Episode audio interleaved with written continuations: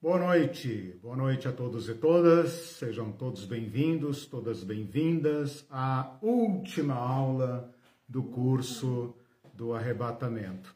A Irene está aqui comigo Oi, para interagirmos, para conversarmos. Pode encaminhar suas perguntas, fazer seus comentários, que nós estamos ali a postos, caso não dê para responder ou para atender todos durante a aula, pode ficar tranquilo que depois eu leio todos os comentários.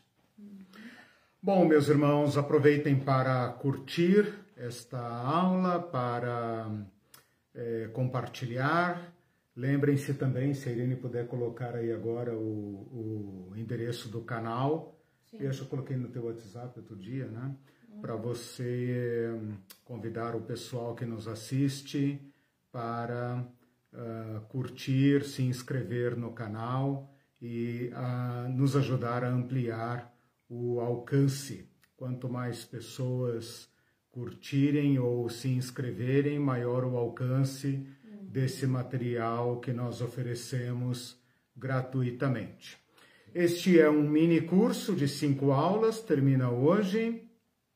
Aproveito para anunciar um novo mini curso que está uh, sendo programado para abril, em que eu quero falar sobre a natureza humana, especialmente sobre alma, corpo, espírito, e um outro mini curso atrelado a esse que é sobre morte e ressurreição. Então nós continuamos fazendo complementações ao tema da escatologia, né? Assim como foram os cursos sobre inferno, sobre céu e agora sobre arrebatamento e algum outro mini curso que eu vou preparando aí para compartilhar com vocês. Bom, esse curso então começou com a apresentação do problema. Nós colocamos a, o evento do arrebatamento, né? Que foi pensado indevidamente de um conjunto de eventos descritos ou abordados de formas diferentes nas escrituras, apresentando as duas teorias principais, que são o pré-tribulacionismo ou pós-tribulacionismo. Desde a segunda aula, terceira e quarta aula, então, as últimas três aulas, a gente uh, se dedicou a analisar o texto de 1 Tessalonicenses, capítulo 4, versículos 13 a 18. Fizemos uma abordagem eh, do contexto, depois fizemos uma abordagem exegética e, por último, fizemos então uma abordagem hermenêutica. E com isso, então, nós estamos preparados, tanto quanto foi possível, para fazermos hoje, então, essa aula de conclusão que é agora, então, o que, que nós vamos fazer hoje? Trazer esse texto para a nossa realidade, para uh, confrontá-lo com as nossas perguntas, com as nossas necessidades.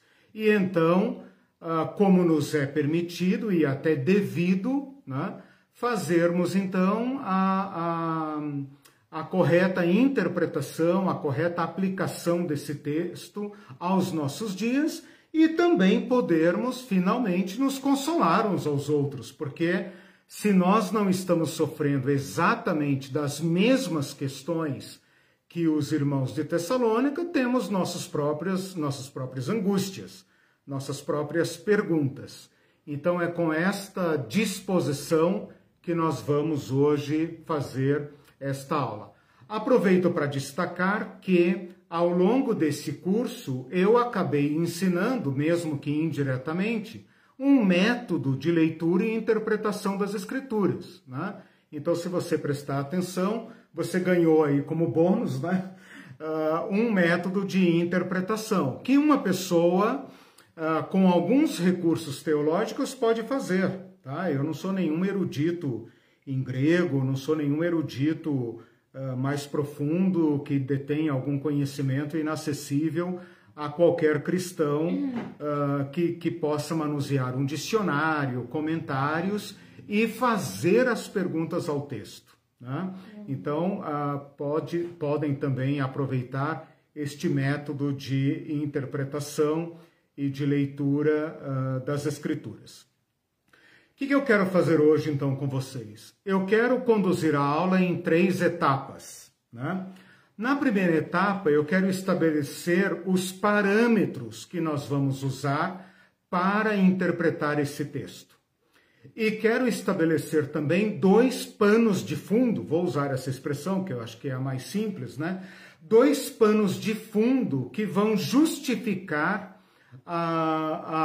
o texto como Paulo escreveu e como nós vamos interpretá-lo aqui. Então, a primeira etapa da aula tem a ver com interpretação. Tá? Eu vou propor a interpretação desse texto para nós hoje. A partir desta interpretação, nós poderemos então tirar nossas conclusões. Depois, num segundo momento, eu pretendo demonstrar a coerência da minha interpretação, da interpretação proposta, com os demais textos das Escrituras. Então, eu não estou fazendo aqui uma violência textual, como alguns fundamentalistas fazem, que pinçam textos uh, de diversos uh, contextos das Escrituras batem no liquidificador e servem essa pasta para você, né? Mas uma vez interpretado corretamente o texto, como nós fizemos, eu posso agora então perfeitamente comparar esse texto com outros que tratam uh, de assuntos análogos, semelhantes a esse, especialmente quando é o mesmo autor, como por exemplo o apóstolo Paulo. Então eu posso comparar esse texto com Coríntios, posso comparar esse texto com Filipenses, posso comparar com Colossenses, posso comparar com o Evangelho, porque Paulo se baseou no Evangelho para falar. E com isso eu estou pressupondo uma certa coerência, né? apesar de toda a fragmentariedade dos textos bíblicos, uh, eu estou propondo, estou pressupondo, na verdade, uma coerência, uma lógica que percorre, que incorpora o texto bíblico. E por fim, apresentar, uh, se, se houver tempo, algumas, obviamente, sendo muito honesto aqui com a minha proposta de interpretação, uh, apresentando uh, alguns limites, né? como toda interpretação, especialmente numa matéria difícil como essa, apresentando os limites dessa própria interpretação, não sem antes apresentar os limites das outras também, né? Para mostrar como é que se faz teologia, nós que não temos nenhuma pretensão de dar a palavra final do Senhor sobre nenhuma matéria, né? Mas que como cristãos ah, buscamos juntos a compreensão das Escrituras, sem pretender, como eu disse, dar a resposta final e dizer é assim porque eu estou liberando esta palavra, né? É, nós, pelo menos nós, os protestantes, não atribuímos tal autoridade a ninguém desde os doze apóstolos, desde o fechamento do cânon, né? A Igreja Católica pode ter alguns problemas porque atribui uma autoridade muito grande ao magistério da Igreja, ao Papa, aos documentos aos concílios. Nós, protestantes, felizmente nesse ponto, podemos criticar qualquer um, né? inclusive os da Bíblia, né? embora concedamos a ele, evidentemente, uma autoridade é, principal, fundamental. Ok? Bom, então vamos lá. Vamos começar do primeiro ponto, então, quando se fala de interpretação. Eu vou estabelecer aqui alguns parâmetros dentro dos quais eu vou uh, elaborar então a interpretação, tá? Parâmetros que eu estou estabelecendo para mim mesmo e para que vocês então possam me acompanhar. Primeiro, é, análise do contexto. Então, eu vou me ater ao estudo do contexto que nós levantamos. Eu não tenho direito de arrancar o texto desse contexto nato dele, do contexto natural dele, para fazer a interpretação que me, que me parecer mais uh, uh, preferível, digamos assim. Então, eu tenho que respeitar o contexto, eu tenho que respeitar o sentido do texto, a intenção do autor e a minha liberdade, então, como intérprete, tem que ser fiel a esse limite. Eu não posso arrancar esse texto daqui, misturar com Daniel, misturar com não sei quem e elaborar uma cartografia uh, do, dos dias do fim para vender livros ou vender é, aula ou pedir like no Facebook. Né? Então eu tenho que me ater ao contexto. Outro parâmetro importante, eu tenho que considerar o gênero literário desse texto.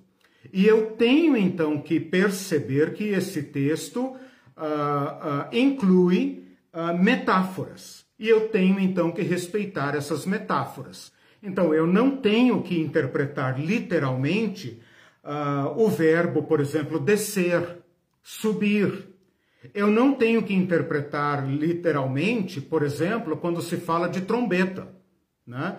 Eu posso e devo considerar que há neste texto, por necessidade de, de, de significado, uma linguagem uh, apocalíptica, uma linguagem de metáfora.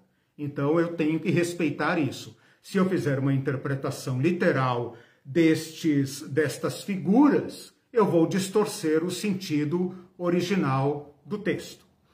Um terceiro parâmetro muito importante e eu anunciei esse parâmetro na, na aula passada, é a seguinte: não há na escatologia, nem nesse texto em particular, então nem na escatologia em geral, escatologia cristã, nem nesse texto em geral, nenhuma ideia de fuga da Terra, de fuga do planeta.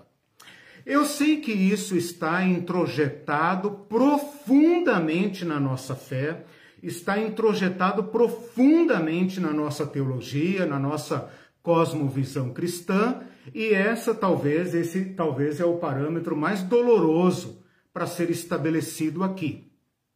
Que não há, essa é uma afirmação que eu trago da escatologia cristã é, corretamente analisada. Não há nenhum indicativo no escatom no, no desfecho que Deus prometeu à, história da humanidade, à humanidade, a este planeta, nenhuma fuga. Não existe, não está incluído no, no, na escatologia cristã nenhuma, nenhum traslado para lugar nenhum. Então não há planeta, não há cidade, não há céu não há nenhuma promessa de que o futuro da humanidade se dará em outro plano, outra dimensão, outro planeta, outra galáxia, outra não sei o quê. Então nós temos que considerar a linguagem escatológica na história. Não somos nós que fugimos nem evadimos para lugar nenhum é Deus que irrompe dentro da nossa história.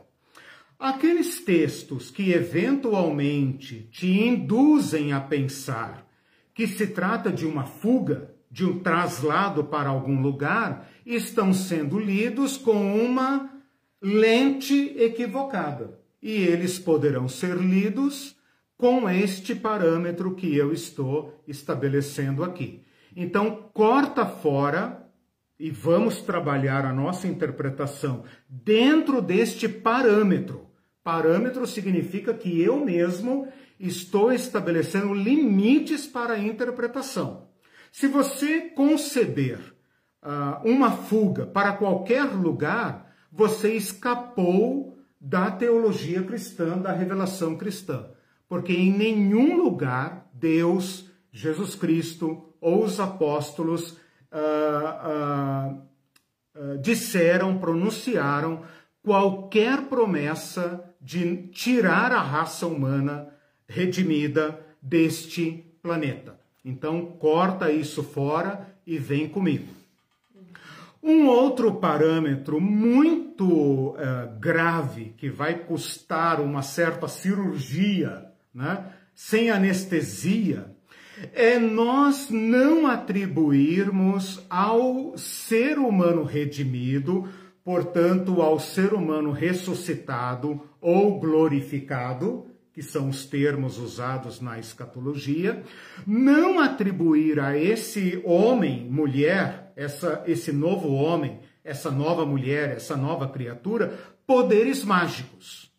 Os poderes mágicos que são é, é, implicitamente atribuídos a este novo homem, a esta nova mulher, decorrem de uma interpretação fantasiosa.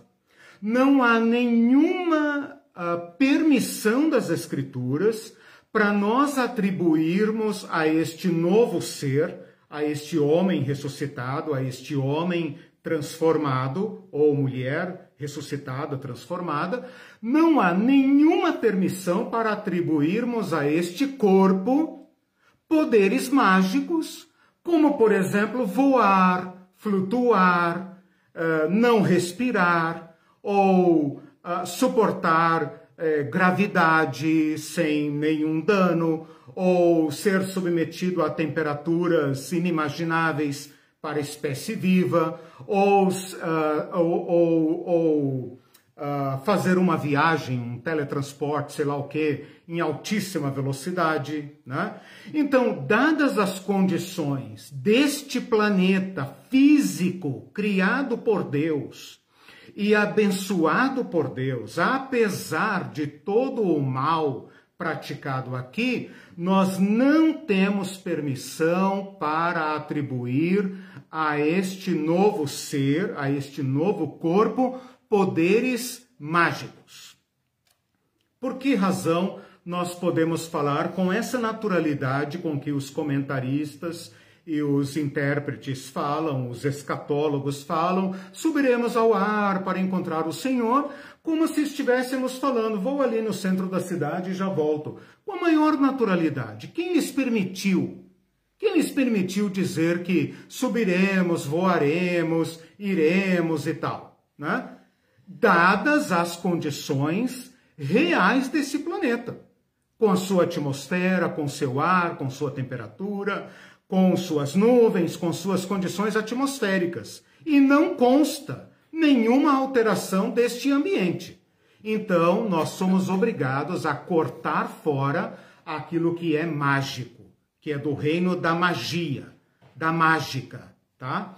E, e, adi, e adianto para vocês que eu lido com muito cuidado, é, posso falar disso em outro momento, mas eu lido com muito cuidado com esse apelo ao sobrenatural, tá? Porque o conceito de sobrenatural não é bíblico. O conceito de sobrenatural foi criado pelas ciências naturais, né? que, se, que, se, eh, que tomaram para si o mundo todo como, como uh, nós o conhecemos e empurraram para fora dele aquilo que ela não consegue explicar. Então, quem criou a ideia de sobrenatural foram os cientistas, não os teólogos, né? não os religiosos. E nós não devemos aceitar tão gratuitamente assim essa coisa do sobrenatural. A Bíblia não conhece essa diferença. A Bíblia conhece um Deus que cria o mundo com sua natureza. E tudo isso sem divisão. Então é a esse a esses parâmetros que eu estou convidando vocês. Um outro parâmetro que nós temos que considerar aqui é a cosmologia moderna. Eu não posso, como homem do século 21, 20 e 21, não posso continuar interpretando esse texto como se eu vivesse no século I, naquele universo de abismo, terra plana e céu que é um teto azul. Não posso interpretar esse texto como aquele universo uh, ptolomaico, né, de séculos depois de Cristo, em que se pensou o mundo como sendo geocêntrico, né, uma terra redonda, avançaram da terra plana para a terra redonda, circundado por sete ou oito corpos conhecidos, tudo isso dentro de uma esfera maior chamada céu, acima do qual está Deus. Ora, se Agostinho ou os homens da baixa Idade Média, da alta Idade Média, fizeram essa interpretação, eu hoje disponho de outros dados. Então, eu devo considerar aqui, para minha interpretação, a cosmologia moderna, sob o risco de falarmos uma língua morta, desconhecida e perdermos todo o diálogo com a nossa geração. Então, o que eu estou propondo é que a escatologia cristã deve falar num mundo que conhece a tal cosmologia como se apresenta. Então, esse também é um parâmetro.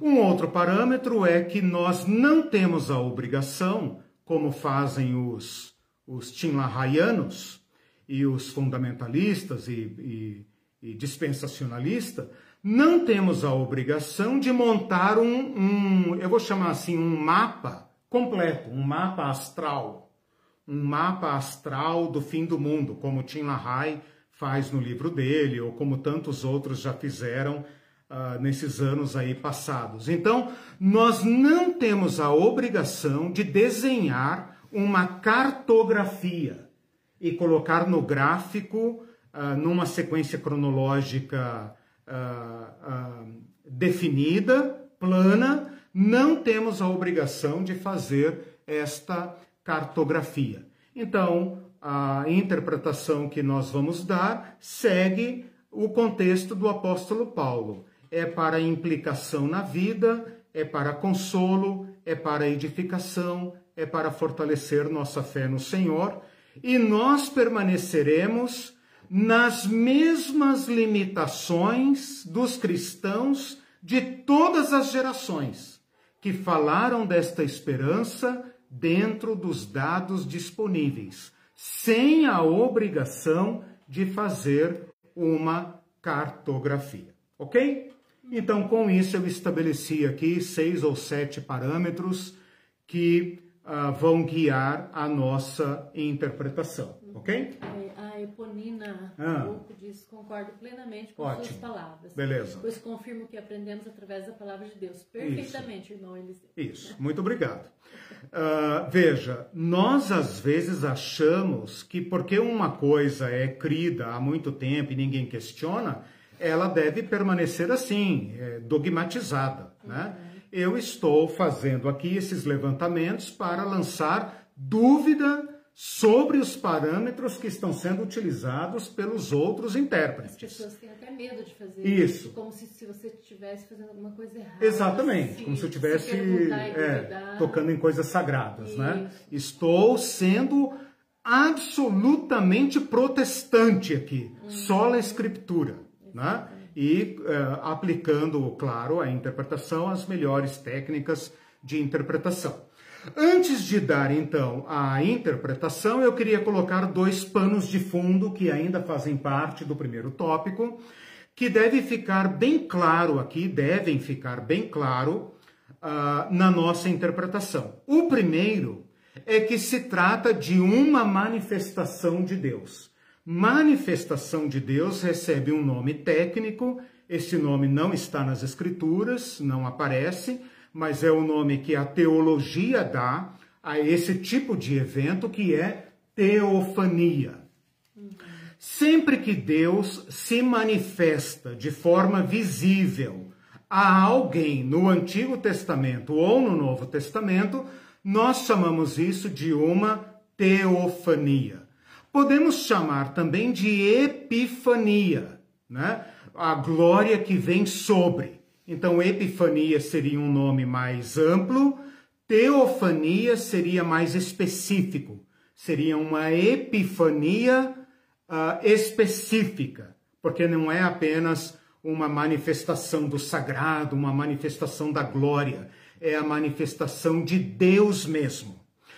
Para vocês, uh, pensarem assim num exemplo de teofania, pensem no Sinai, aquele encontro de Moisés trazendo o povo de Deus purificado, uh, preparado para encontrar-se com Iavé naquela fantástica teofania do Sinai, em que eles viram fogo, tremor, vozes, trombetas e tudo isso registrado como sendo um encontro com Deus, a um ponto que o povo falou: parem, parem, parem com isso, não podemos suportar. Fale você, Moisés, conosco, não fale Deus conosco diretamente, porque nós não podemos suportar.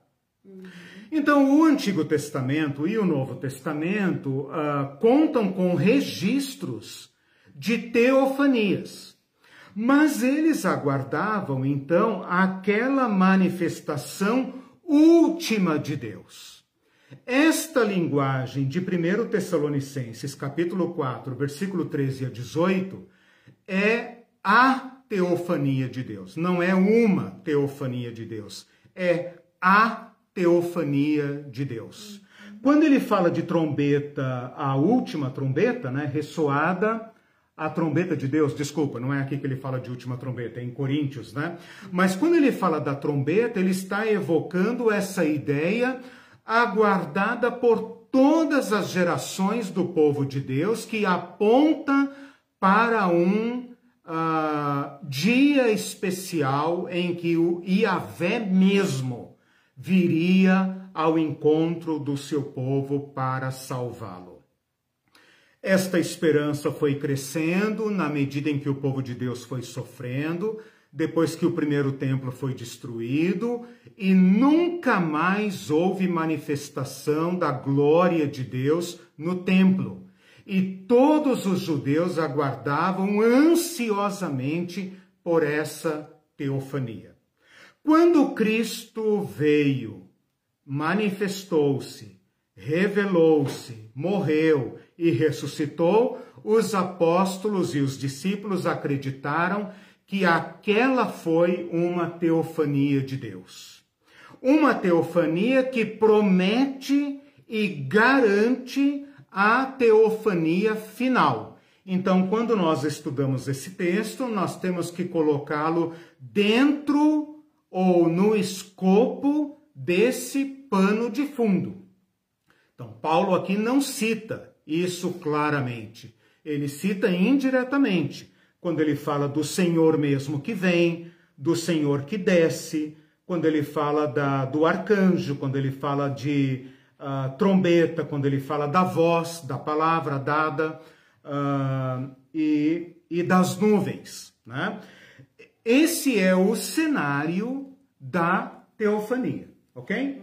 Então nós caminhamos para a mega ultra power teofania, uhum. aquela que Apocalipse fala, o Senhor mesmo virá, o Senhor acampará, o Senhor morará com o seu povo. Então é a teofania final.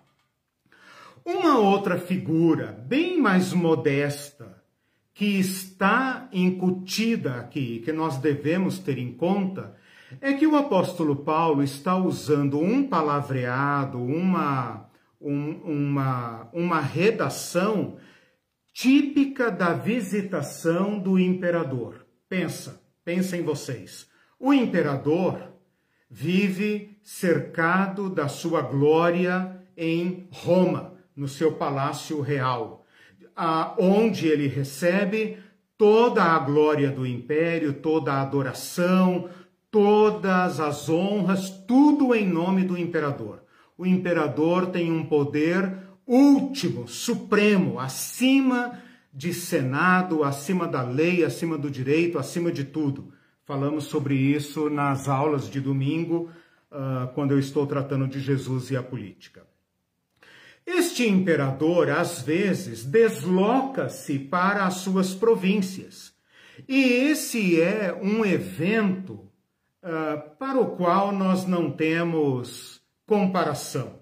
Talvez a visita do Papa a um país muito católico como o Brasil, talvez, talvez se compare ao que era a visita do imperador a uma província. Mas é, é, é, uma comparação muito tímida falar de uma visita do Papa, né? apesar de toda a honra, de toda a glória que se atribui a ele na Igreja Católica, o imperador é Deus mesmo. Não é como um sacerdote, como o Papa, né? o sumo sacerdote. O, o, o imperador, ele é Deus mesmo. Então, a sua presença num determinada, numa determinada província era cercada de, um, de, de uma infraestrutura, de construções, de adoração, de liturgia, de apresentações que para as quais nós não temos paralelo, né? A menos que a gente junte uh, Olimpíada com visita papal, com mega eventos, né? Para então colocarmos ao largo desta uh, manifestação que não deixa de ser uma teofania do imperador, porque o imperador é Deus, né? Então, esta linguagem está sendo invocada por Paulo aqui quando ele fala da parousia, porque esta visita do imperador era chamada de parousia, e também quando ele usa a palavra ao encontro do Senhor.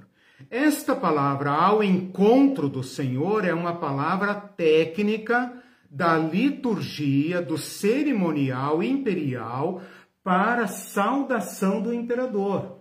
Quando o imperador vinha chegando com as suas gigantescas carruagens, seus embaixadores, seus preceptores, uma comitiva da cidade com espetáculo, com danças, com ouro, com sacrifícios, Todos os nobres da cidade saíam ao encontro do imperador e o saudavam e prestavam a ele culto, honras, homenagens, e então escoltavam o imperador para a cidade. E o imperador, chegando na cidade, participava de festividades, participava de cultos, participava de jogos, participava de Olimpíadas executava criminosos, prisioneiros de guerra, dava liberdade, honrava pessoas, governantes locais. Então, todo esse aparato do império está sendo usado aqui como linguagem em comparação ao que esta teofania do Deus verdadeiro do Senhor verdadeiro significará para a humanidade. Com isso, Paulo está dizendo que César é uma fraude, que o rei está nu, né? Sabe aquela historinha do rei está nu, né? Esse é um homem. Ele é um homem, ele não é Deus, ele tem que se cercar de tudo isso, porque ele não é Deus. Mas o Curios descerá do céu. Ele virá ele virá visitar suas províncias. Ele virá visitar o seu reino. E então a, as nossas a, nossas comitivas de boas-vindas irão ao encontro dele.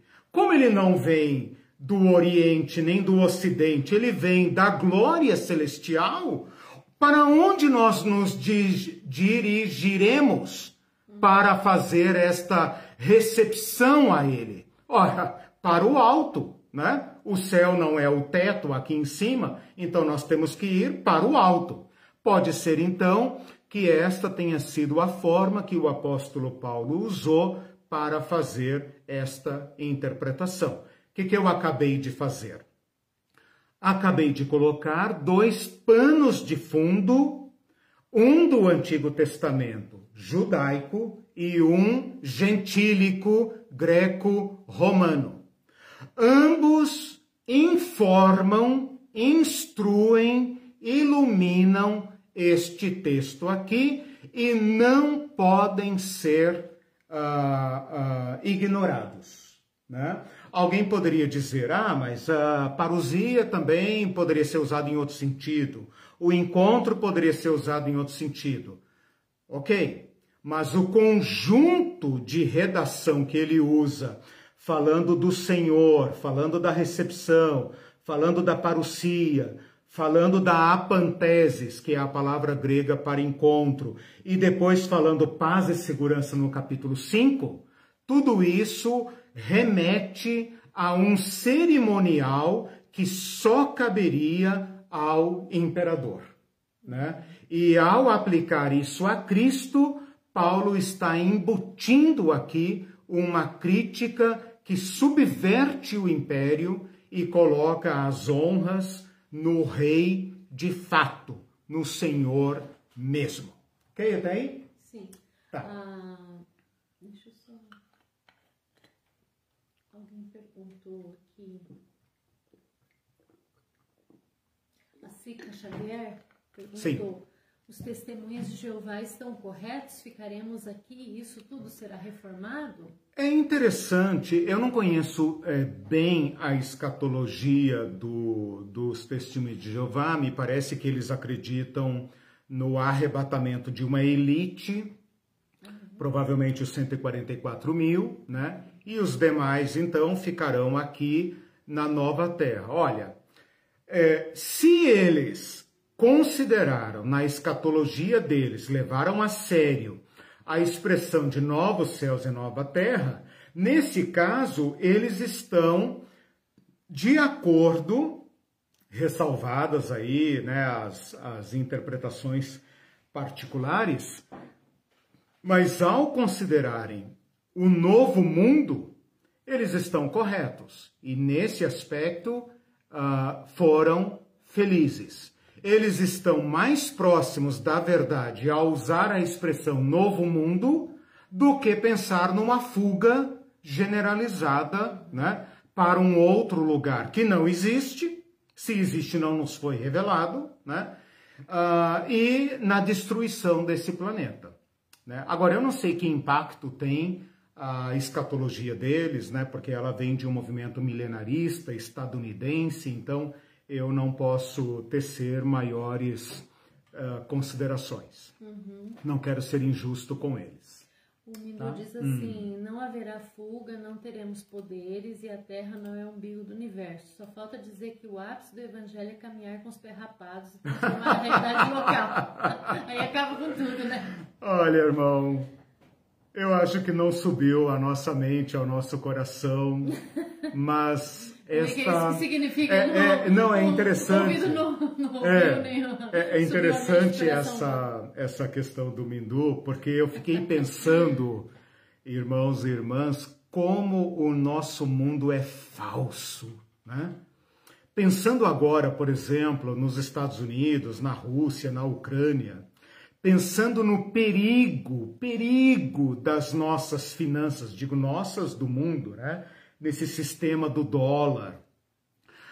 Como o nosso sistema é fake, falso, né? Como nós criamos riquezas que não existem. Então eu fiquei pensando como nós criamos mentiras. Assim como o Império Romano era falso, assim como a paz romana era falsa, o imperador era falso, a segurança do imperador era falsa. Assim o nosso capitalismo é falso. Né? Ele cria riquezas completamente fictícias. Nós criamos um volume de riquezas que transitam aí por esses mercados globais que é completamente falso, não tem lastro. Em face disso, e dessa nossa falsa riqueza ancorada em ficções, eu fico pensando quão real, né? Vejam que a palavra real e reino em português e também em grego se tocam, né?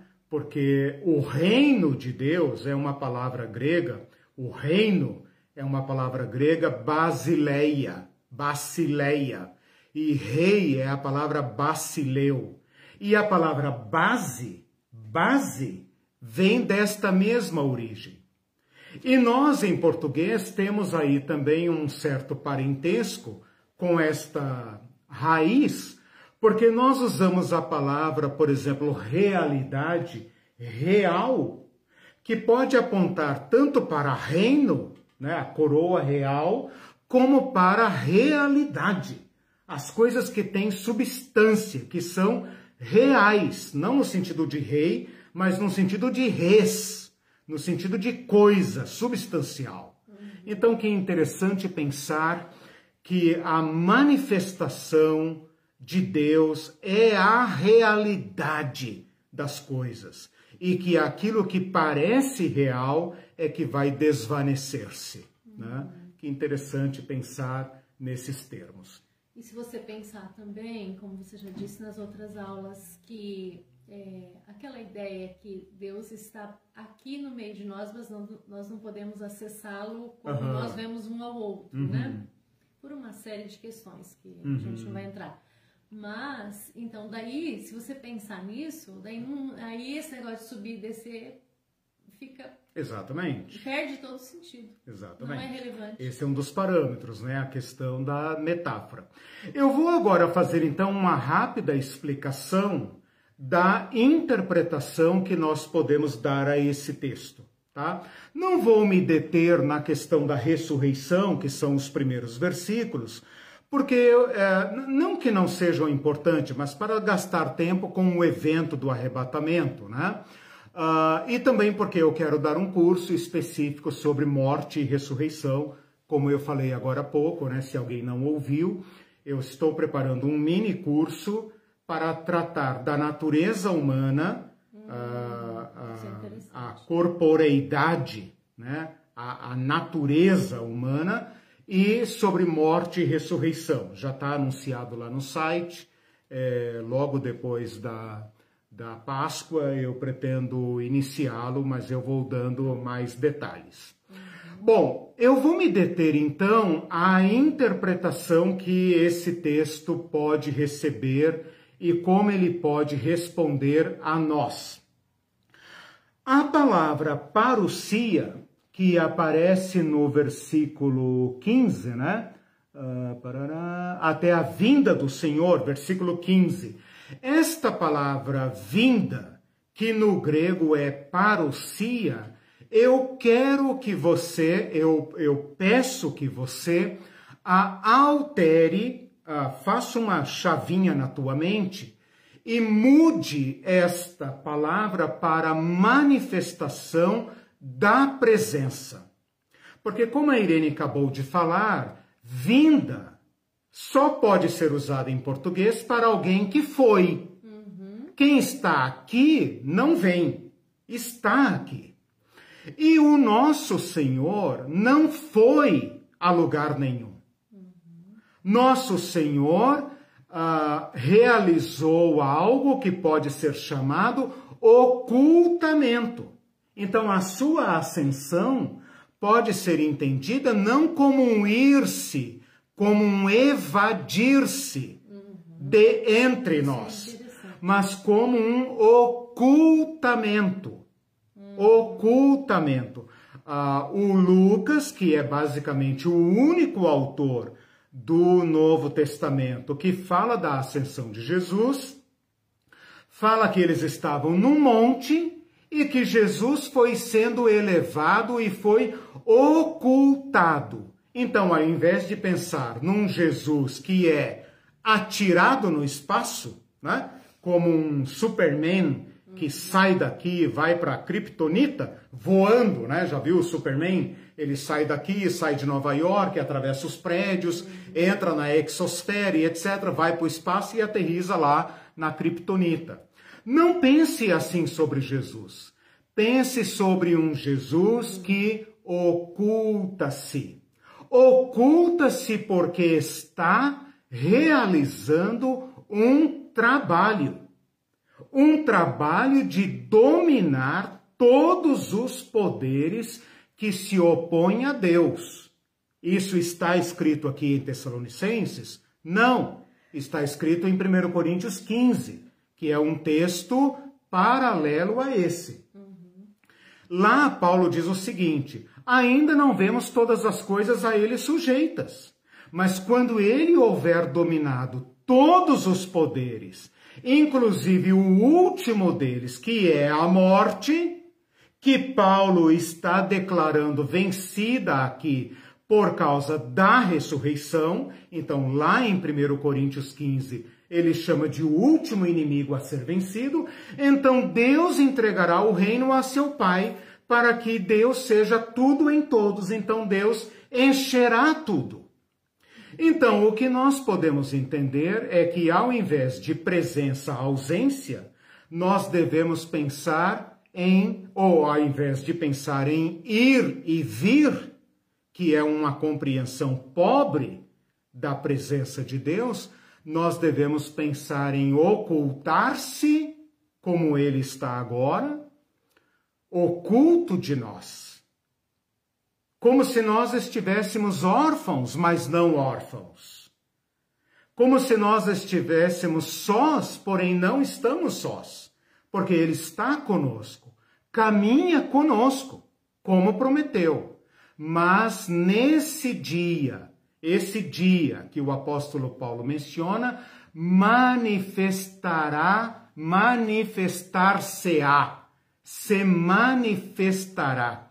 Então não pense num Senhor ou num Cristo azul, ou não sei como é que se pinta esse Cristo do futuro, como um homem do espaço, né? Consulta lá as figurinhas dos testemunhas de Jeová, dos Mormons, é, do Tim LaHaye, todo mundo que acredita nesse Cristo que está lá em cima, sentado num trono em algum lugar, né? né? É, vestido de branco, sentado, esperando passar, né?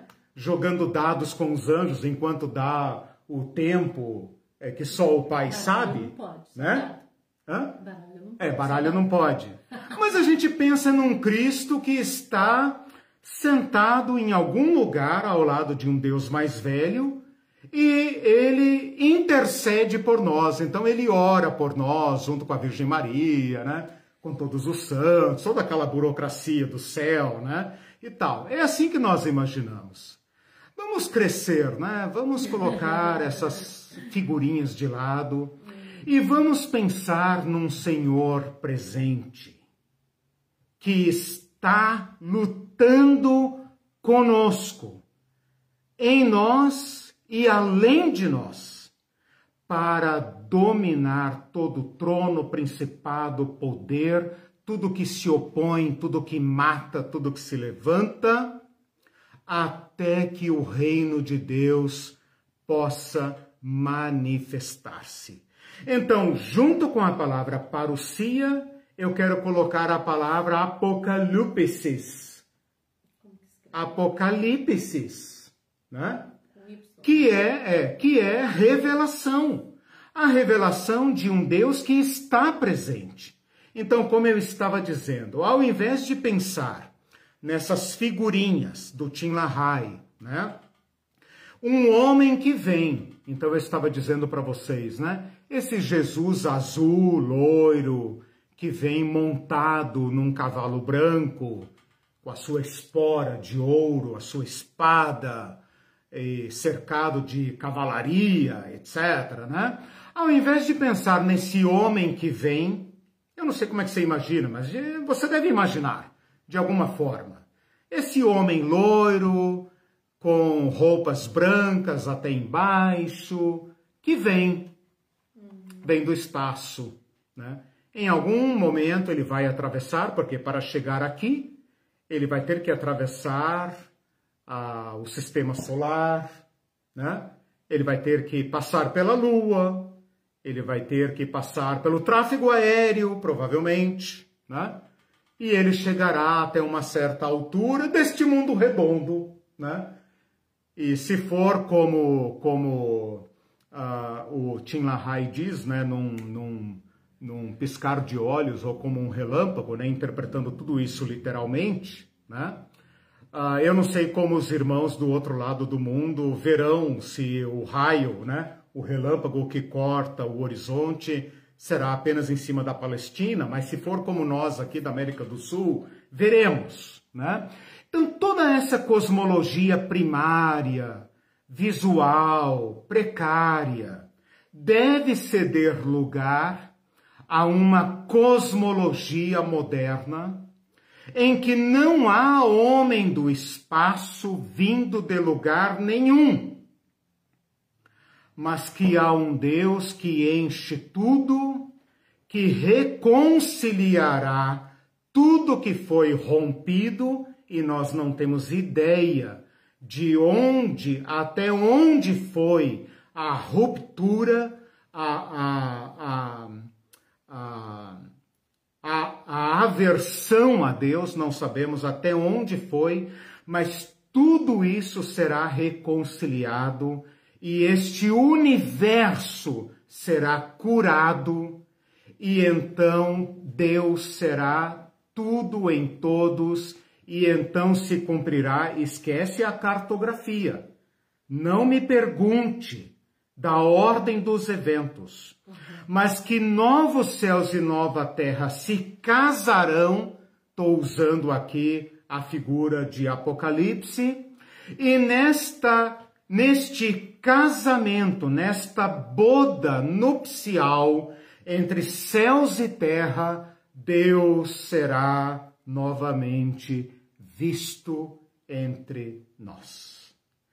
Toda esta linguagem de Paulo aqui, de Paulo em outro lugar, de Cristo, de Daniel, de João do Apocalipse, é para falar da reconciliação.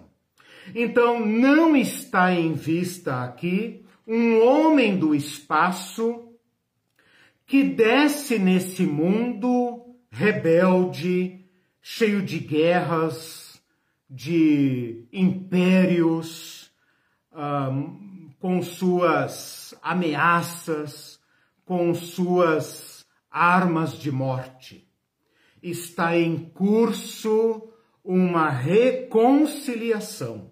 E todo o poder de morte, tudo que mata, tudo que destrói, tudo que divide, tudo que impera, tudo que destrói aquilo que Deus ama, será debelado por Cristo Jesus, até que céus e terra passem a ser uno como homem e mulher no seu leito conjugal.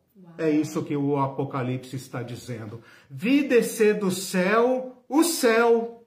Vi descer do céu a noiva. Vi descer do céu a, a noiva. Ora, onde o noivo está então? Que a noiva vem do céu. Não importa. O, o, o, o, vidente de João está falando que tudo caminha não para um caos, mas para a reconciliação. E quando céus e terra se casarem, quando não houver mais separação, não houver mais medo, não houver mais caos, a morte não vir dos ares, então, repentinamente, não me pergunte como, Cristo será visto entre nós. É isso que esse texto está dizendo. Que Deus irromperá para dentro da história humana. Que ao invés de fugirmos da história humana, o, o Deus que sustenta tudo isso trará para dentro dele, para dentro do seu reino, para dentro da harmonia, para dentro da luz, para dentro da vida, para dentro da pureza, para dentro do paraíso, a raça humana redimida. Como isso se dará? Um não tem como dizer. Nós, né? Não é. tem como dizer. O que mudará? Mudará aquilo que o Apocalipse disse. Não haverá tristeza, não haverá lágrimas, não haverá ninguém que tenha é medo. É Para não haverá. isso, não, não, não haver tristeza e nem uma lágrima, já tem que haver uma é. transformação incrível na Exato. Terra. Então, esta transformação incrível da Terra é a resposta do Deus de Jesus à tragédia humana. Então, aquilo que lá no início das Escrituras é colocado como queda e maldição e morte e sangue derramado, tem uma resposta que é representada, encarnada no homem Jesus. Por isso os discípulos puderam dizer que se Cristo morreu e ressuscitou, então o fim da história já está nele.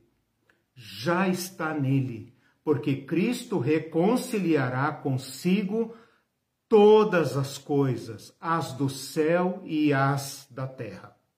Por isso, meus irmãos, toda cartografia, todo gráfico, toda medição, toda data, todo, toda sucessão de eventos cai é, como pálidas, como insuficientes para uh, uh, dizer para nós tempos ou épocas. O que nós podemos dizer, garantidos por Jesus Cristo, é que a história da humanidade não caminha para um Big Crunch. Big Crunch é como os cientistas chamam o contrário do Big Bang. Né? O Big Bang vomitou tudo isso aí no espaço e tudo isso está acelerando, acelerando, acelerando, acelerando. E um dia vai chegar numa extensão máxima e vai começar a encolher, encolher encolher e encolher num big, uma big colisão. Né? E tudo isso se apagará num grande nada. Também não caminha para uma evolução natural das coisas que a tecnologia produzirá através de Elon Musk, Steve Jobs e Bill Gates e outros gênios da humanidade que darão é, solução para os problemas da humanidade Gênios e tal. e poderosos. Não vislumbramos nenhuma destas duas hipóteses e o fazemos por palavra de Jesus, sem saber como, sem ter o mapa, sem ter a cartografia, mas tendo o Deus que se fez homem habitou entre nós, morreu no meio de nós e com isso alterou eternamente o destino da humanidade. Nesta compreensão das coisas, nesta vitória sobre a morte e sobre a decadência, é que Paulo pode dizer consolem-se uns aos outros. Não porque vocês vão fugir daqui, mas porque a história da humanidade vale a pena. Porque cada um de nós, de vocês e de nós, cada um e cada uma, com seus talentos, com seus recursos, com suas possibilidades, com seus saberes, pode dedicar-se a este mundo para torná-lo melhor, porque cada ato de amor anuncia o escatom garantido por Jesus Cristo, que esta história receberá do Deus amor a última palavra. Pode parecer que eu esteja aqui um, de uma certa forma, escapando da lógica, né? Escapando da lógica.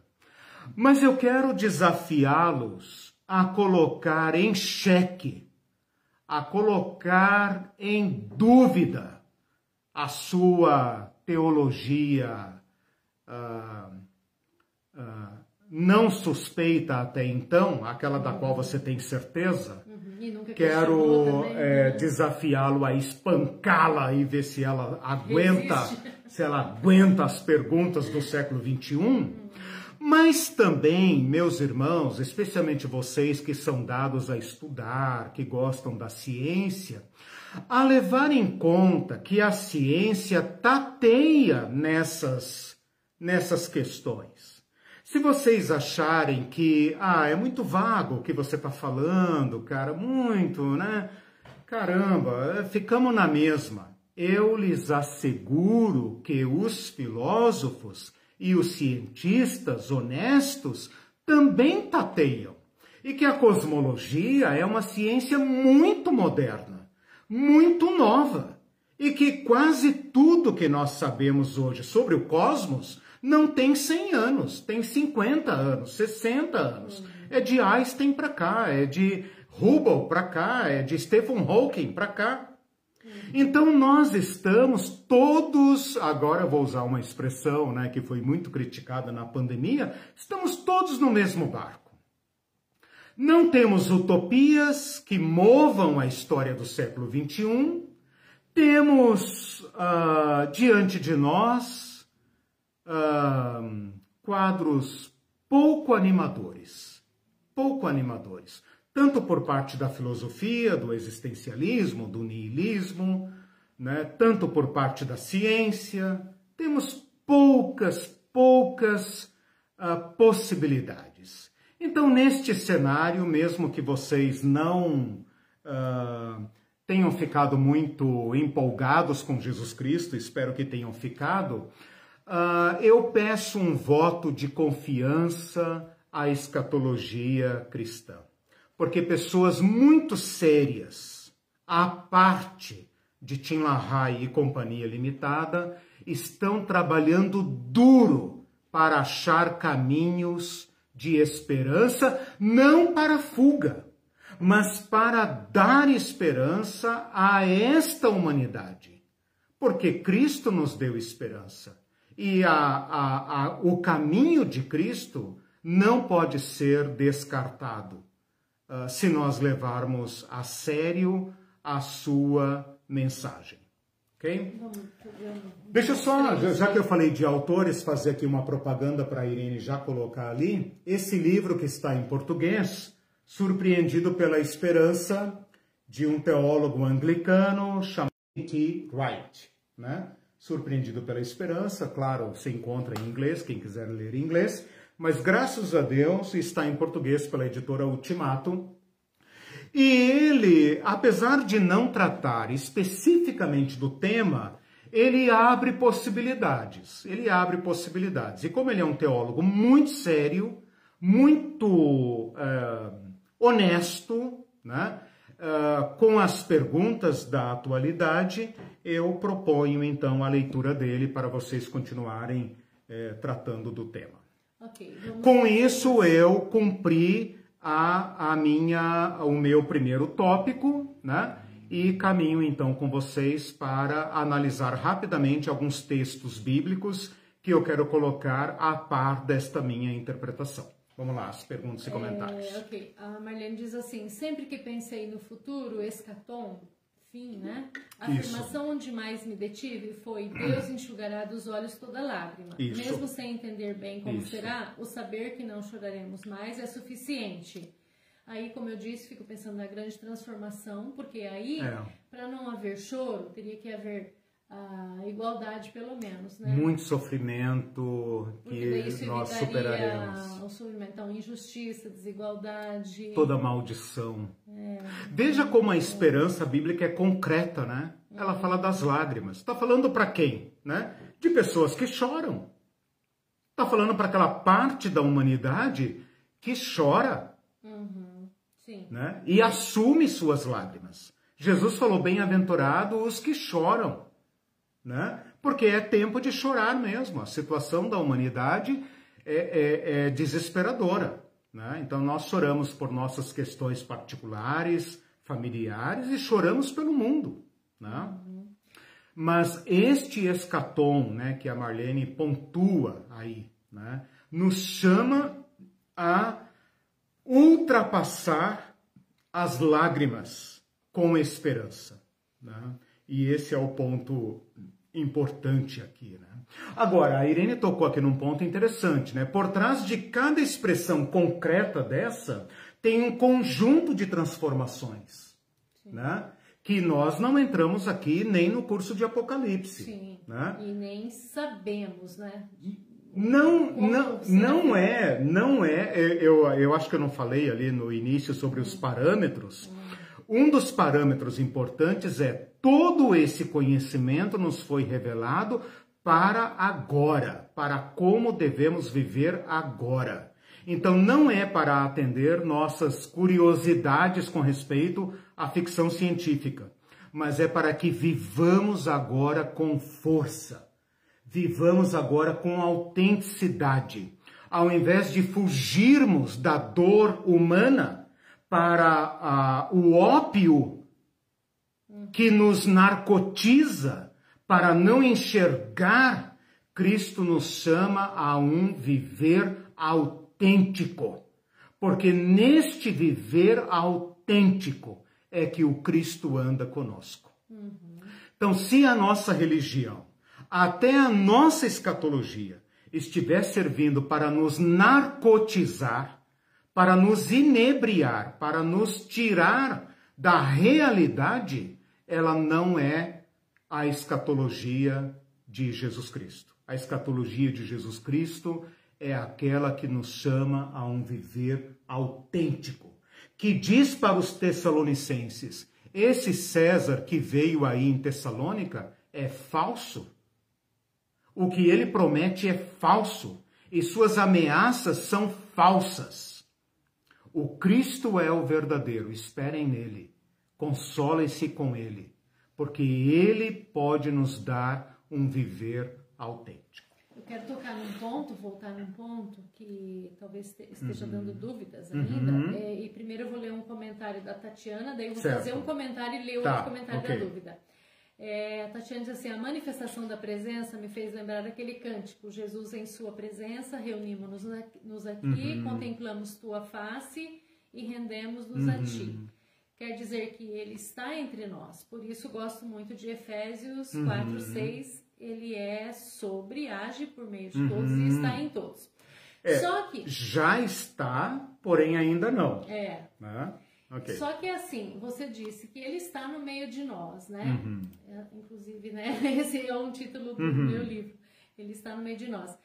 É, mas, ao mesmo tempo, eu acho que gente, eu diria que a gente não sabe se relacionar bem com a onipresença e onisciência de uhum. Deus, porque ao mesmo tempo Jesus disse que ia nos preparar lugar e teve aquela cena toda da, da subida, né?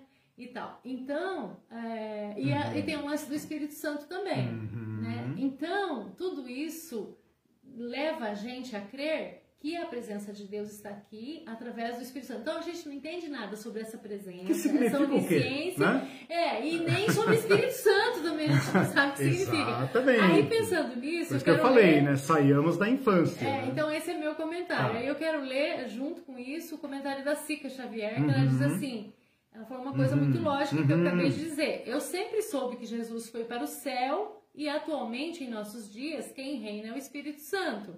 Ou seja, aqui, né? Uhum. Ele voltaria para buscar os escolhidos. Nunca pensei nele aqui. Muito bem.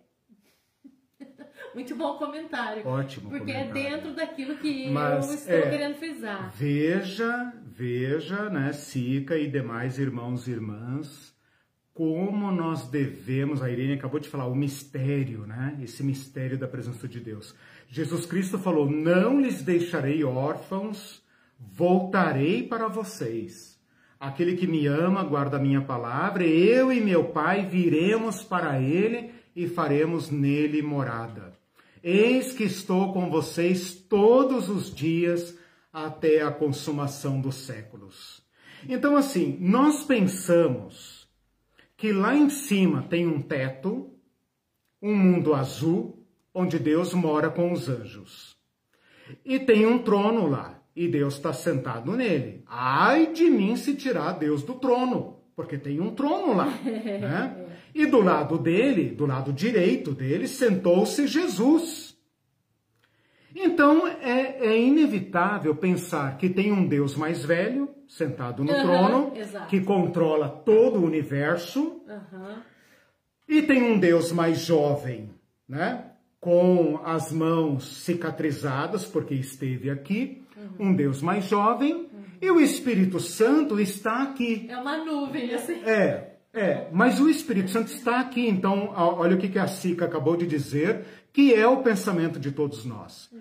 Deus e Jesus estão lá em cima, uhum. fazendo não sabemos bem o que, deixando passar o tempo, né? Eles são fora do tempo mesmo, para eles, é, como é que é, mil dias é, é como um ano, um ano como mil dias, etc, etc. Lá. Então, né, no para ele não, não faz diferença. Para ele passou dois dias, né? Passou dois dias, acabaram as festas lá da é, glorificação, e Deus já está falando, vem. Exato. E o Espírito Santo está aqui. E as pessoas pensam que tem todo um trânsito né, entre nós e o céu. Eu até brinco, né? Tem os malotes de oração que sobem, desce o anjo que sobe, anjo que desce. Tal, Você decide né? aqui, vai direto é, pro céu e lá é liberado. Exato, dois ou três exato. concordarem aqui. A oração que sobe, céu. né? A oração que sobe. O Espírito Santo será tirado da terra. Então o pessoal discute se é o Espírito Santo que será tirado. E o Tim LaHaye fala que então na grande tribulação não haverá mais Espírito Santo, etc e tal. Meus irmãos. Deus é onipresente. Mas é que a gente consegue, né? Deus é onipresente. Deus não é homem. Deus não tem traseiro para sentar em cadeira nenhuma. Nem tem esquerda ou direita para que um Deus mais jovem se sente ao lado dele. E não pode ir nem vir de lugar nenhum. Este é o nosso Deus. Nós só podemos falar dele como manifestação da sua graça. É só isso que podemos falar do Deus de Jesus. Que ele se manifesta como quer, onde quer, como quiser. E que nossa realidade humana, terrena, decaída, faz separação entre nós e ele. Ele nos enche, nos atravessa, como Paulo fala em Atos 17. Procura aí esse texto. Quando Paulo fala em Atos 17, acho que é 17:30, uh, nele nos movemos, existimos e respiramos e vivemos. Estamos cercados deles, dele. Então, como podemos falar de um Deus que foi ou veio, que saiu ou chegou, ou etc, etc? Só você, podemos você falar de um Deus, né? só podemos falar de um Deus que inunda tudo. Agora, nós estamos apartados da manifestação da sua presença. Ele esteve conosco. Ele teve que ir à morte por nós. Ele teve que provar a morte por nós, a morte que eu ainda não provei, que vocês não provaram, que os nossos tantos irmãos já provaram. Cristo esteve lá por nós e ressuscitou por nós, não por ele. Ressuscitou por nós. E ao fazer isso, uniu-nos a ele mesmo, Pai, que eles sejam um, ó Pai, como nós somos. Mas isto ainda é para nós uma esperança, porque ainda sofremos a ausência porque nossos corpos ainda não foram redimidos. Então, nós estamos na presença de Cristo pela fé. Sabemos que Ele habita conosco, está em nós, que Ele nos enche, que Ele nos capacita, que Ele nos fortalece, que Ele nos dá dons. Sabemos. Mas ainda carregamos as marcas da corrupção. E isso ainda terá que ser resolvido. Ora, para que isso precisa ser resolvido se nós vamos para o céu? A ressurreição não teria sentido. É por isso que eu vou dar um curso sobre ressurreição. Porque não há lugar fora desta terra no qual devamos viver. Senão, para que ressuscitar? Para que um corpo físico terreno para a gente ir para as nuvens? Pense bem, nós não precisávamos dessa carcaça. Nós poderíamos viver como seres, almas. Seres incorpóreos. Ah, claro! Para que, que eu vou precisar de um corpo? Uhum. Para que eu vou precisar de mãos e pés e olhos e tal? Né? Então, meus irmãos, é uma rápida chute na canela para que vocês, é essa expressão que eu uso, as pessoas sofrem quando eu digo mas eu vou dizer: soltem Deus. Soltem Deus, deixem Deus ser Deus. Parem de imaginar Deus como um hominho azul de barba. Soltem Deus. Soltem Deus, deixem Deus inundar tudo, deixe Deus encher tudo. Por isso que eu falei, eu não creio em sobrenatural, porque para mim Deus enche tudo, não há divisão entre o Deus que é espiritual e que não toca o natural. Uhum. Isso foram os cientistas que inventaram. Uhum. Nós só conhecemos essa unidade que foi rompida pelo mal, mas foi curada por Jesus Cristo. E, e ele trará a restauração de todas as coisas. Hum. Consolem-se uns aos outros com esta esperança. Não com a fuga, com essa esperança da cura, é, da reconciliação. Se torna, não, se transforma na fuga, né? É. O versículo que você falou é o 28, 17, 28, 28 só que eu quero ler o 27 tá. por causa do finalzinho. Certo. Diz assim, o 27, seu propósito era que as nações buscassem a Deus e tateando talvez viessem a encontrá-lo. Exato. Embora ele não esteja longe de nenhum de nós. Não, mas você não leu o que fala do nele vivemos, nos não, movemos e existimos? no versículo anterior. Ah, tá. para você para ah, anterior. tá, tá. Ah, então, ah, então, tá. Isso, embora ele desculpa. não esteja longe de nenhum de nós, que uhum. entra dentro disso que a gente está tá. falando. Pois ah, nele sim. vivemos, Isso. nos movemos e existimos. Isso. Como disseram alguns dos seus próprios poetas somos descendência é, dele. Olha aí o que, que Paulo está falando, né? Tateando, tentando achá-lo, não vemos, mas Embora não está longe. ele não esteja longe. Não está longe. É curioso. Não está Por isso longe. que eu falei que a gente não se relaciona bem com essa onipresença. E vocês, idólatras e pagãos, são descendência dele. Seus poetas disseram isso para vocês. Uhum. Vocês têm parte nisso. Ele ama a humanidade. Ele quer salvar a humanidade.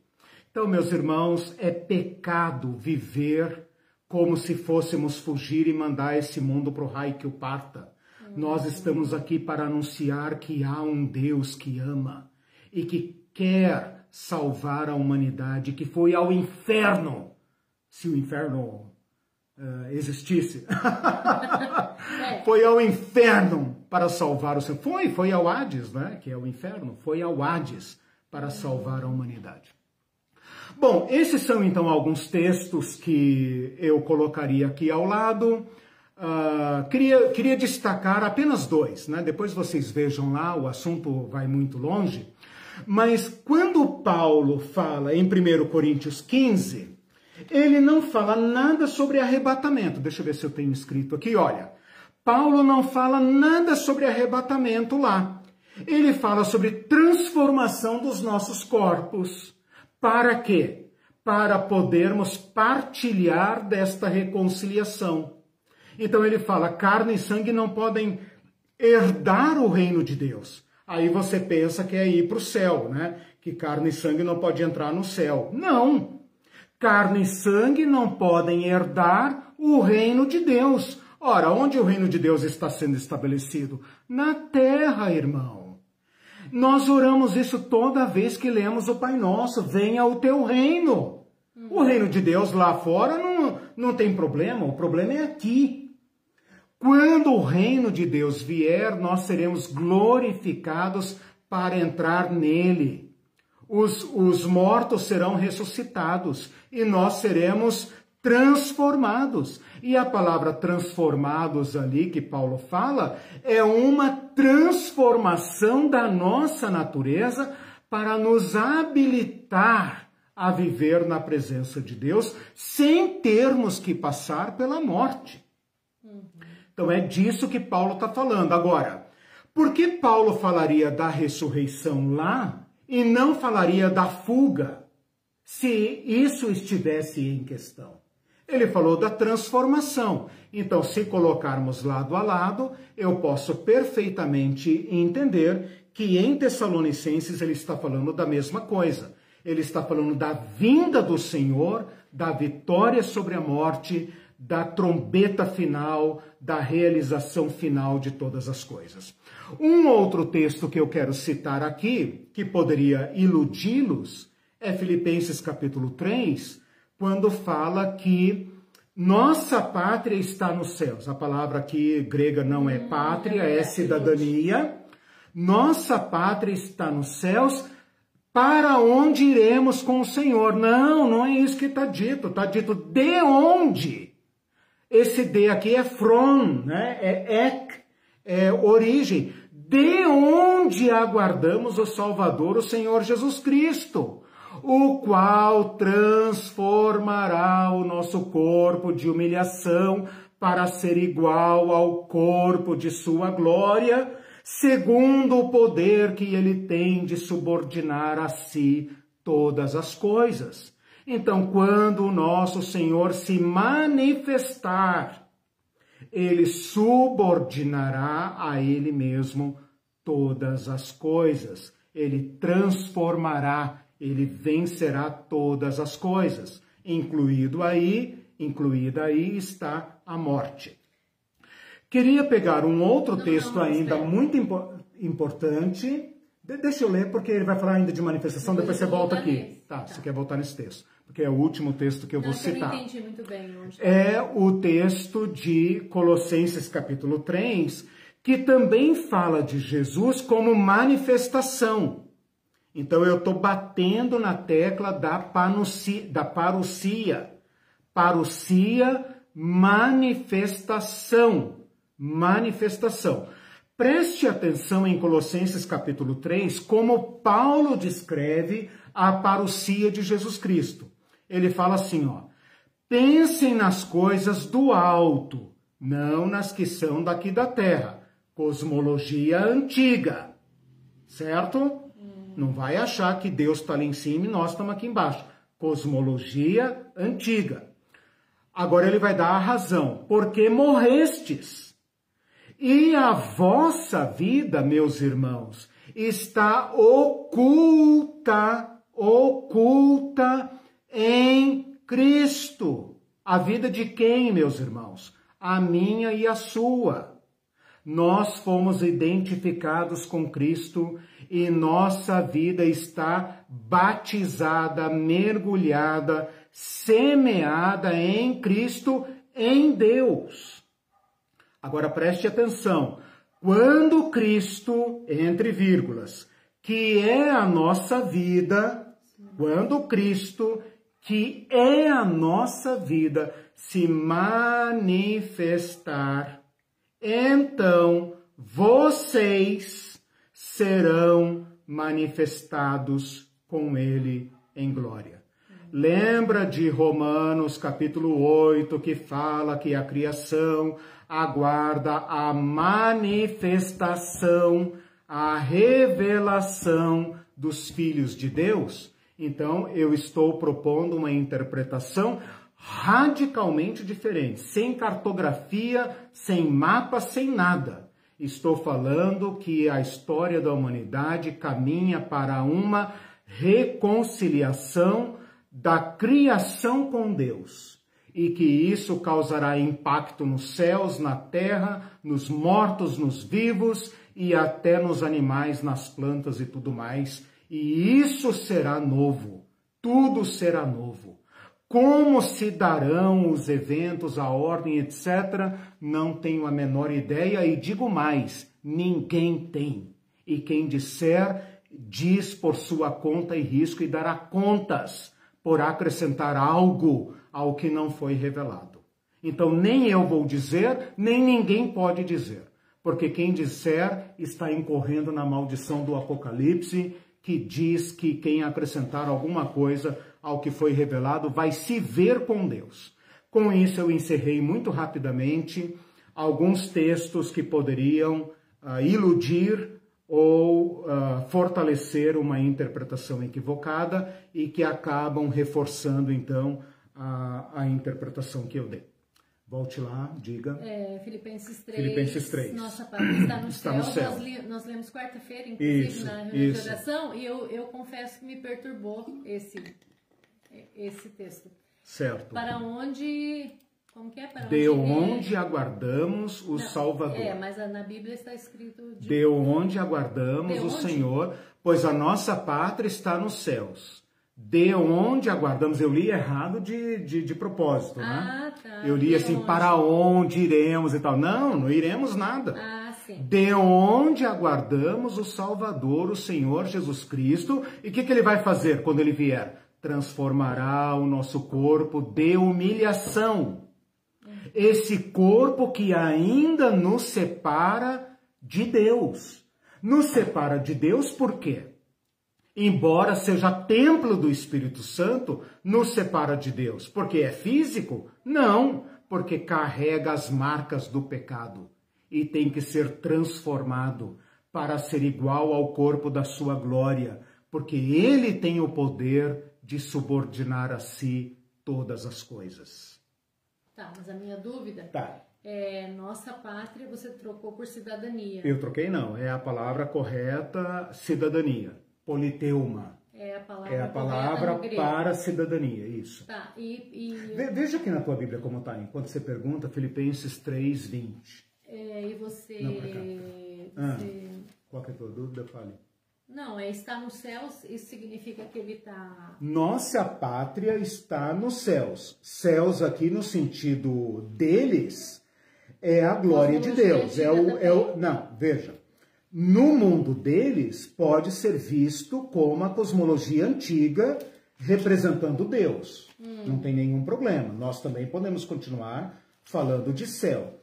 Agora, na nossa cosmologia, céu aqui tem que ser entendido como sendo a glória de Deus. Deus está onde? Está no céu? Deus não está apartado de nada. Pois é, essas traduções atrapalham, né? Não, não é tradução, é precariedade da língua, porque está no céu. A nossa cidadania está garantida por aquele que está no céu, aquele que nos traz Deus, entendeu? Por isso que eu falei no início 3:20. Por isso que eu falei no início que é claro que você pode ler esses textos com o óculos da pré, do pré-tribulacionismo. E eu estou dizendo que você pode lê-lo com esta interpretação que eu estou propondo. É um exercício mental de mudar a chavinha. Aqui, 320. aqui diz mesmo cidadania. Nossa cidadania, no entanto, vem do céu Vem do céu. e de lá aguardamos ansiosamente a volta do Salvador, Porque que é céu, Jesus Cristo. isso. Aqui também remete a lugar. Aguardamos do céu a volta Aguardamos de Jesus. do céu a Por volta. isso que frisa mais Isso. ainda a ideia lá da Sica, né? Que Isso. aqui dá o Espírito Santo. Jesus é. Exatamente. Por isso que eu falei, soltem Deus.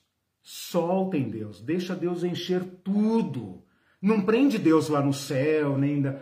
Deixa Deus encher tudo. O salmista disse: Para onde fugirei da tua presença? Se eu for ao inferno, tu estás lá. Claro, ele estava pensando na sepultura. Se eu subir e tal. Este é o Deus das Escrituras, que se manifestou eh, humildemente num corpo humano. O Verbo se fez carne e habitou entre nós. Mas ele é onipresente e nós temos que deixá-lo ser onipresente. Se você precisa, precisa imaginar Deus como um pai, um pai, o pai do céu que abraça, põe no colo, tudo bem. Quem faz isso não peca, como disse o apóstolo Paulo, né? Mas quando você puder soltar Deus, soltar Deus, não, não atribuir Deus a Deus nem, nem rosto humano, porque nós não sabemos qual era o rosto de Jesus.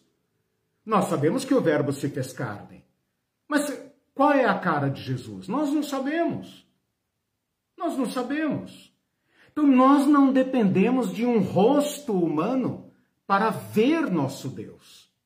Sabemos que ele se manifestará, que ele prometeu, que ele virá.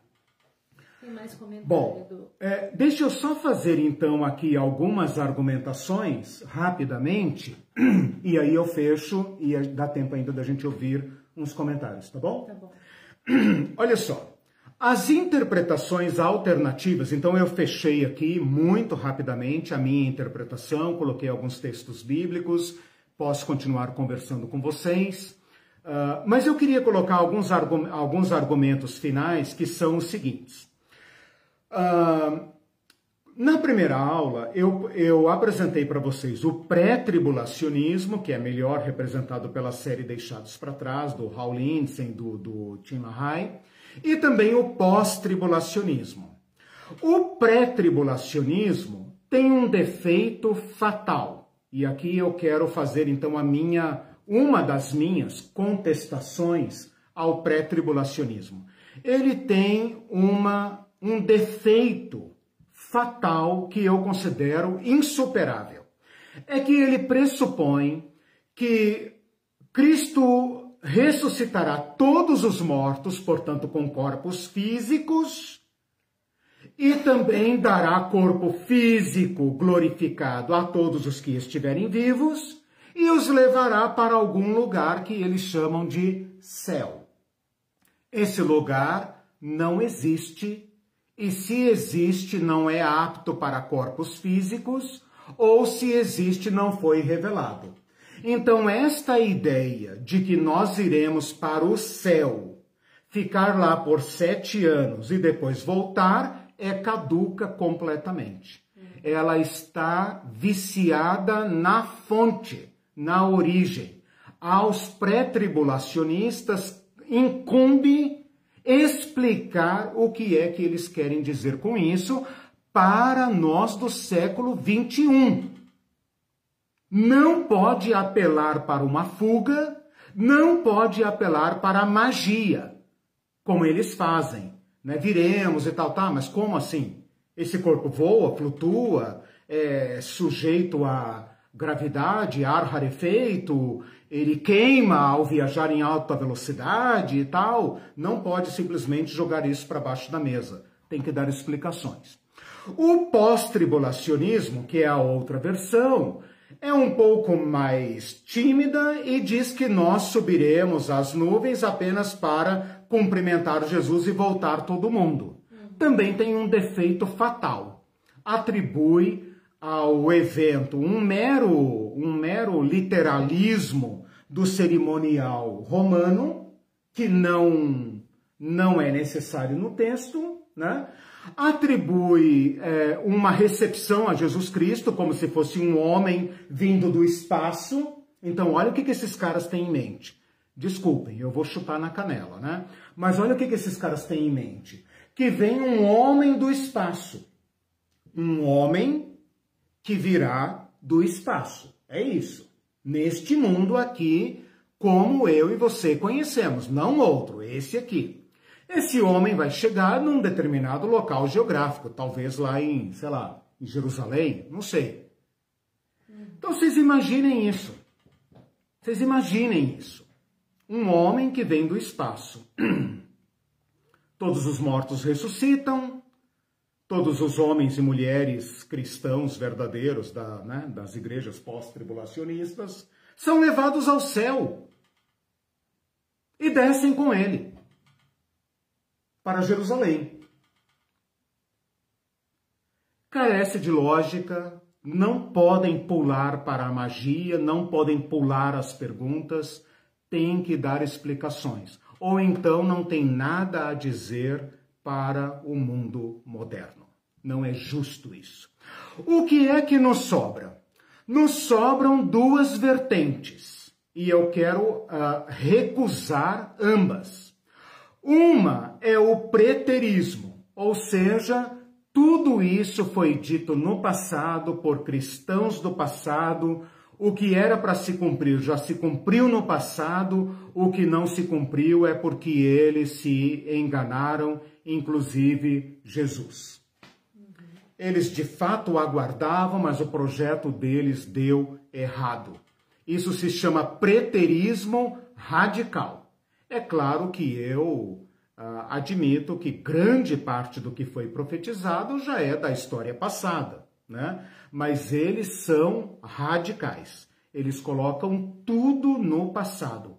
Inclusive arrebatamento, etc, etc, eles colocam tudo no passado. Se você quiser pesquisar, essa linha de interpretação se chama é, preterismo total ou preterismo radical.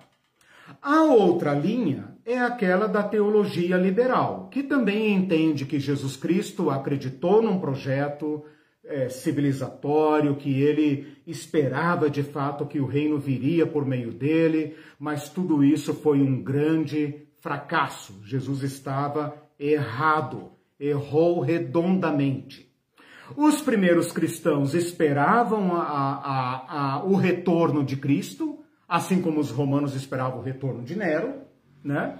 Mas por volta do final do Novo Testamento, deram com os burros na água, viram que de fato tinham cometido um grande erro e então não há nada que se aproveite do evangelho a não ser o seu valor ético, moral, existencial. Então, os teólogos modernos, os teólogos da teologia liberal, consideram a escatologia uma linguagem mítica da qual se pode aproveitar apenas o valor moral, o amor, a solidariedade, a justiça social, tudo isso é o que resta. Eu não aceito nenhuma dessas, né? Não aceito o pré-tribulacionismo, não aceito o pós-tribulacionismo, não aceito o preterismo radical, não aceito o liberalismo. E, e ofereço essa interpretação para vocês, que é uma, digamos assim, da teologia bíblica, Como né? Uma essa? abordagem da teologia bíblica que respeita o texto, que considera o, o projeto do reino de Deus, apesar de todas as dificuldades, apesar do atraso, apesar de sermos assediados é, é, é, constantemente pela, pela crise de pensarmos: meu Deus, és És o que haveria de vir ou devemos esperar outro? Essa porcaria desse mundo caminha para uma solução ou devemos aguardar uma hecatombe, uma, sei lá, uma tragédia, uma um Xing Myung Moon aí que aperte um botão, um botão nuclear e acabe com tudo, né? Estamos entregues à sorte de choque com algum cometa ou algum desastre ou o quê? Né? Bom, nós temos segurança suficiente para crermos em Jesus Cristo, para relermos Jesus Cristo, para redescobrirmos Jesus Cristo e dialogarmos então com suas promessas nesse tempo. É isso que eu espero ter feito aqui uma leitura aplicada da esperança de Paulo, da esperança dos irmãos tessalonicenses para o nosso tempo. Fazermos a mesma crítica aos imperadores do nosso tempo, às mentiras do nosso tempo, à violência do nosso tempo, ao sofrimento do nosso tempo, mas dizer firmemente que na minha vida e o tempo de vida que eu tiver, será ah, ah, dedicado à esperança cristã. Porque tem que haver um sentido na história cristã. Eu aposto toda a minha vida em que a, a, a, a história, o que eu sou como ser humano e o que a humanidade é como história, requer um desfecho digno. Eu tenho direito a esperar por isso. Né? Eu tenho direito a esperar por isso. Minha esperança pode ser criticada, evidentemente, mas eu tenho um fiador desta esperança: Jesus Cristo, o Verbo que se fez carne. É isso. Okay. Nosso tempo está avançado. Tá. Alguns comentários, algumas questões? É, só a, a Marlene diz assim hum. que esse ponto da ressurreição é excelente, porque realmente não precisaríamos ressuscitar se fosse para habitar nesse lugar invisível, Exato. sobrenatural. Exato. E... Ou eles partem para um outro planeta, ou para uma outra dimensão, mas nada disso está revelado. Então, assim, você está indo por um caminho de especulação. Então, quem acredita que seres humanos, aquilo que eu perguntei no início da, do curso, lembra? Vocês estão ligados que nós acreditamos, papapá? Fora com isso, fora, fora. Uhum. Quem é, defende isso tem que dar todas as fichas e tem que explicar essas questões. Uhum. O Antônio César Coelho diz: o mestre Eckhart dizia, Deus me livre de Deus. é. Desse Deus aí, né? Esse Deus, é. E ele diz também, está na hora de desmascarar o manto religioso da opressão. Porque Exatamente. isso oprime, né? Essa teologia oprime. Boa, boa. Essa escatologia do Tim LaHaye, vocês que Ela me, que, comigo. que, que me desculpem, mas não desculpem não. Porque é para ofender mesmo.